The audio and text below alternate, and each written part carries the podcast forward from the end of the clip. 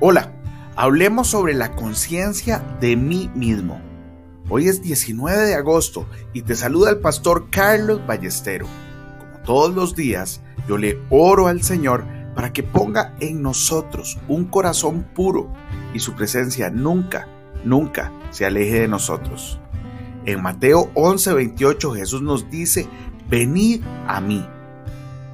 Dios quiere que vivamos una vida de plenitud en Cristo pero hay ocasiones en las que esta vida es atacada desde el exterior.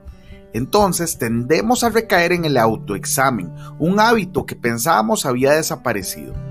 La conciencia de nosotros mismos es lo primero que perturbará la plenitud de nuestra vida en Dios y la que produce constantemente un sentimiento de lucha y de perturbación en nuestras vidas.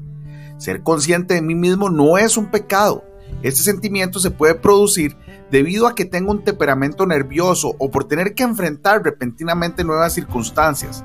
Sin embargo, la voluntad de Dios es que estemos absolutamente completos en Él, nada menos. Cualquier situación que perturbe nuestro descanso en Él debe ser inmediatamente rectificada, lo cual no se logra ignorándola, sino acudiendo a Jesucristo.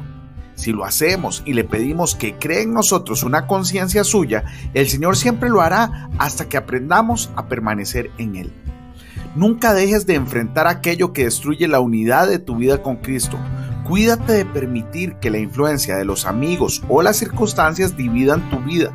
Esto solamente sirve para minar tu fortaleza y retrasar tu desarrollo espiritual.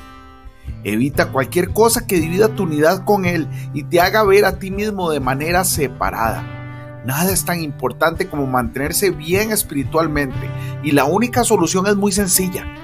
Venid a mí. Estas palabras prueban la profundidad de nuestra realidad intelectual, moral y espiritual como personas. Sin embargo, en cada caso en que no somos hallados reales, preferimos discutir de ir a Jesús. Hoy bendigo tu vida en el nombre de nuestro Señor Jesucristo. Amén y amén.